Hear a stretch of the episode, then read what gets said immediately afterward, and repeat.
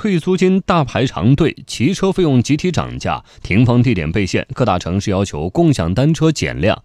曾经火爆一时的共享单车逐渐降温，而那些有固定桩位的城市公共自行车，因为存取点固定、使用体验舒适等优势，如今正逐渐重新成为一些市民的骑行首选。共享单车的未来怎么走？公共自行车与共享单车能否联手走向合作共赢？我们来听央广记者周一帆、唐国荣的调查。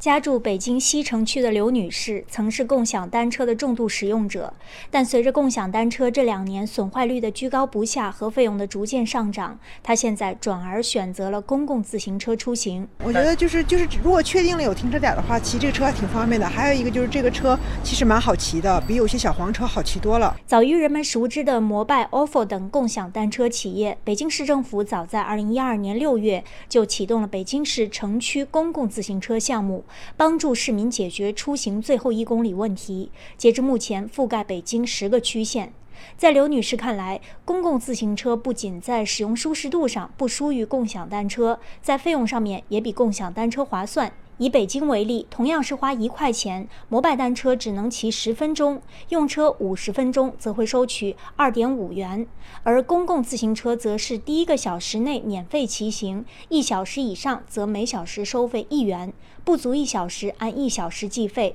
二十四小时最高收费为十元。据第三方研究机构比达发布的二零一九年第一季度中国共享单车市场研究报告显示，今年第一季度共享单车用户规模仅四千零五十万人，环比下降百分之二十四点四。针对共享单车行业的压缩瘦身计划，也再次引发了社会对公共自行车与共享单车联手合作的讨论。有专家建议，共享单车除了实行更为合理的投放与有效的管理之外，还可以考虑与公共自行车在运维上面。互相借鉴、融合发展。北京大学市场与网络经济研究中心研究员陈永伟，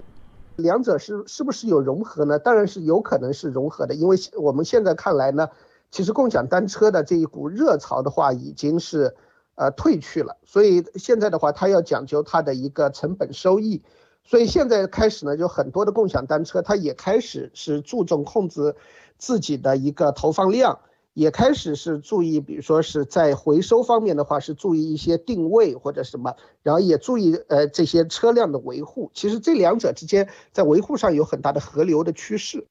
其实这两者的合作在一些城市已有探索，比如杭州、南昌等地，公共自行车向共享单车学习，延长运营时间，开发手机线上租车程序。另一方面，共享单车也在向公共自行车积极取经，比如设立无桩电子围栏公共自行车站点，使共享单车能够和原来有桩的公共自行车站点实现通借通还，有效缓解了用车高峰期用户还车难的问题。这样一种合作共荣的关系还。还能在多少城市铺开，方便人们的绿色出行？我们拭目以待。